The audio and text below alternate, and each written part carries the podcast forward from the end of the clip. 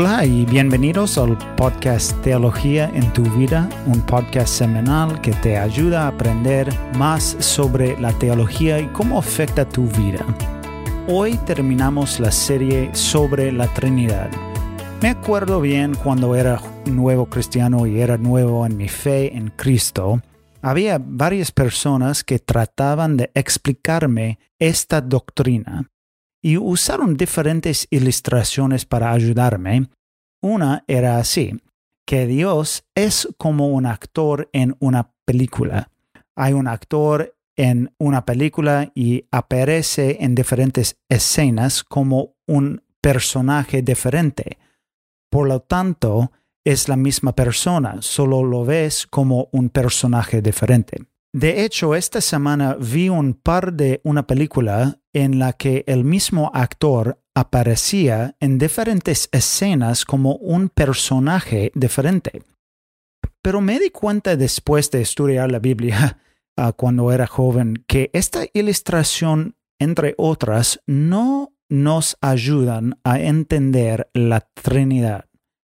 Pero ¿por qué no? Jason, ¿puedes ayudarnos bueno, hola Eric. En este último episodio de, esta serie queremos examinar algunas de las herejías más comunes de la Trinidad. Y como hemos dicho en los otros episodios, con la Trinidad estamos tratando de describir lo indescriptible. Así que muchas veces usamos analogías para ayudarnos y lamentablemente muchos o quizás todas de estas analogías representan falsas enseñanzas sobre la Trinidad. Entonces, queremos examinar algunas de las herejías y las analogías que a veces usamos, pero que realmente no debemos usar. Y recuerden que con la doctrina de la Trinidad estamos afirmando con la Biblia y la historia de la Iglesia que Dios es tres personas, que cada persona es completamente Dios y que hay un solo Dios. Bueno, la primera herejía que vamos a considerar es el modalismo. Y el modalismo es una herejía que enseña que las tres personas de la Trinidad son modos de la deidad. Enseña que el Padre y el Hijo y el Espíritu Santo no son distintas, sino diferentes modos de la autorrevelación de Dios. Un ejemplo de esta herejía es que, bueno, en el Antiguo Testamento Dios actúa como Padre, pero en los Evangelios actúa como el Hijo, y en Hechos y las epístolas actúa como el Espíritu. Entonces un Dios simplemente cambia formas o modos durante la historia de la Biblia. Esta enseñanza es herejía porque rechaza la clara enseñanza de las Escrituras. Hay distinción en las personas de la Trinidad. Dios no solo aparece en diferentes momentos como una forma diferente, sino que existe eternamente como tres personas en unidad. El ejemplo bíblico más claro de esto está en el bautismo de Jesús. Jesús es bautizado el Espíritu desciende como paloma y el Padre habla con su aprobación. Entonces, nuevamente, el problema con el modalismo es que rechaza la distinción de personas en la Trinidad.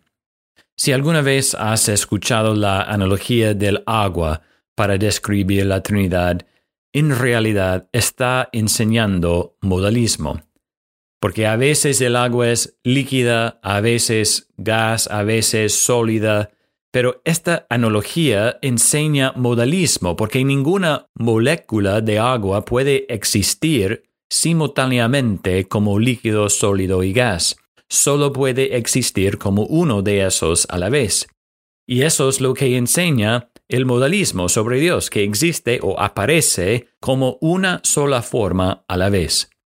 Debido a la clara enseñanza de las Escrituras, debemos rechazar esta herejía y probablemente no usar la analogía del agua para describir la Trinidad.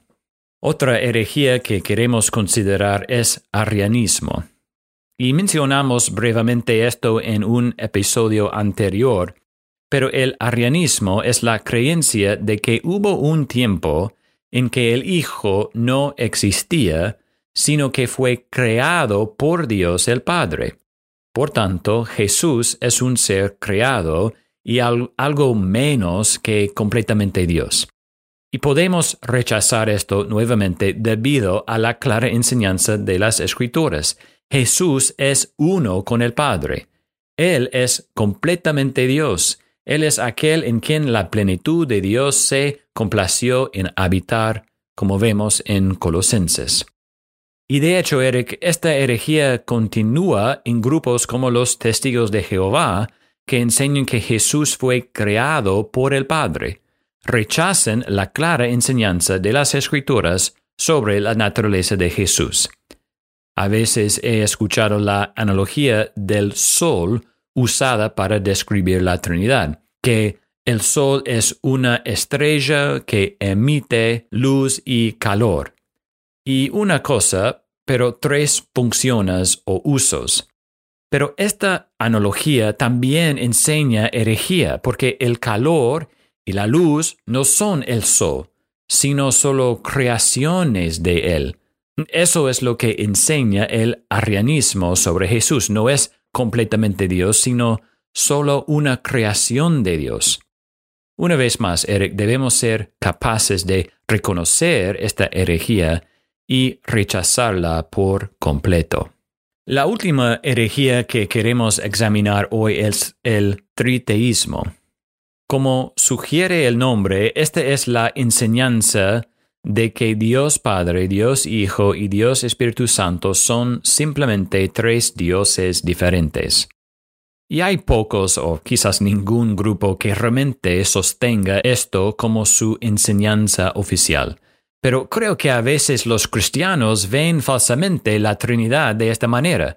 De hecho, los musulmanes a menudo acusan a los cristianos de ser politeístas debido a este mal entendido de la Trinidad. Dios es uno, solo hay un Dios, no tres. Sin embargo, este Dios existe en tres personas y hay una unidad completa. Lamentablemente, Eric, la mayoría de nuestras analogías están enseñando esta herejía. Algunas personas usan un trébol de tres hojas para mostrar la Trinidad. Tres hojas, pero la misma planta, como la Trinidad, ¿no? Pero en este caso, las hojas son demasiado distintas y demasiado diferentes para representar verdaderamente la unidad que existe en la Trinidad. Entonces, debemos rechazar esto. La clara enseñanza de las Escrituras es que hay un solo Dios. Eric, hay mucho más que podríamos contemplar cuando se trata de la Trinidad. En verdad es un misterio que no se puede comprender del todo. Pero es un misterio, no una contradicción. Y así aceptamos la enseñanza de las Escrituras, rechazando cualquier cosa que contradija lo que enseñan las Escrituras. Y quiero terminar con las palabras del credo atanasiano que dice, adoramos a un Dios en unidad y a la Trinidad en unidad, sin mezclar sus personas ni dividir su esencia. Jason, muchas gracias hermano por aclarar algunos conceptos falsos que a veces uh, creemos sobre nuestro único y verdadero Dios. Si tienen más preguntas, visiten nuestra página de web y escríbenos con cualquier duda o pregunta que tengan. Gracias por escuchar Teología en tu vida. Hasta la semana que viene.